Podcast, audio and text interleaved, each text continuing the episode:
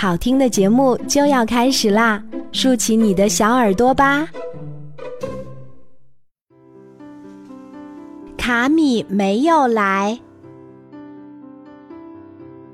小野兔罗比站在一条长满蒲公英的小路上，他已经在那儿站了很久很久。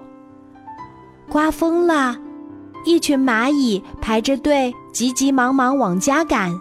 他们看见了风中的罗比，罗比，快回家吧，快要下雨啦！罗比一步也不挪动。他说：“去年的这个时候，我和卡米说好了要在这儿碰头的。卡米是罗比的朋友，它是一只可爱的小老鼠。可是现在它在哪儿呢？”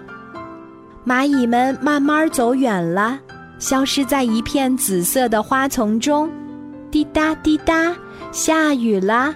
罗比还站在那儿等。一群小鸟匆匆忙忙地往家飞，它们看见了雨中的罗比。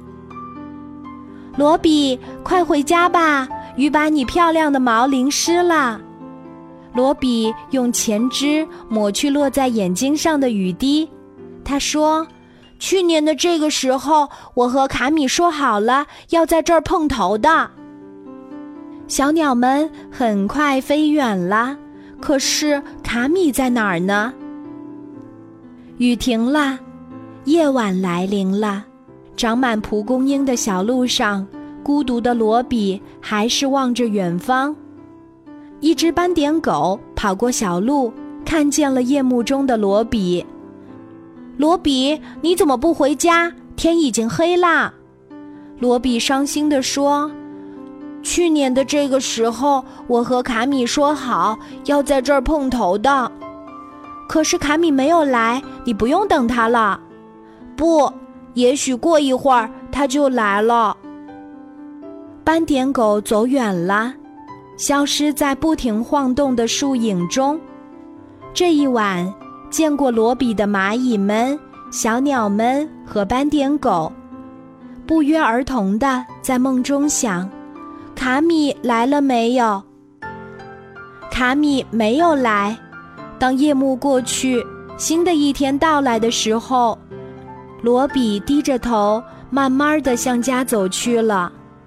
后来，大家都知道了，有一个讲信用的罗比。和一个不讲信用的卡米。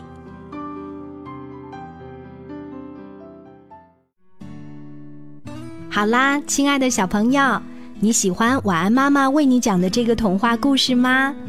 如果你也有特别喜欢的童话故事，想要推荐给我，讲给更多的小朋友听，记得在喜马拉雅搜索“晚安妈妈”，找到我，并且给我留言。今天的故事。就为小朋友讲到这里，我是晚安妈妈，小宝贝睡吧，晚安。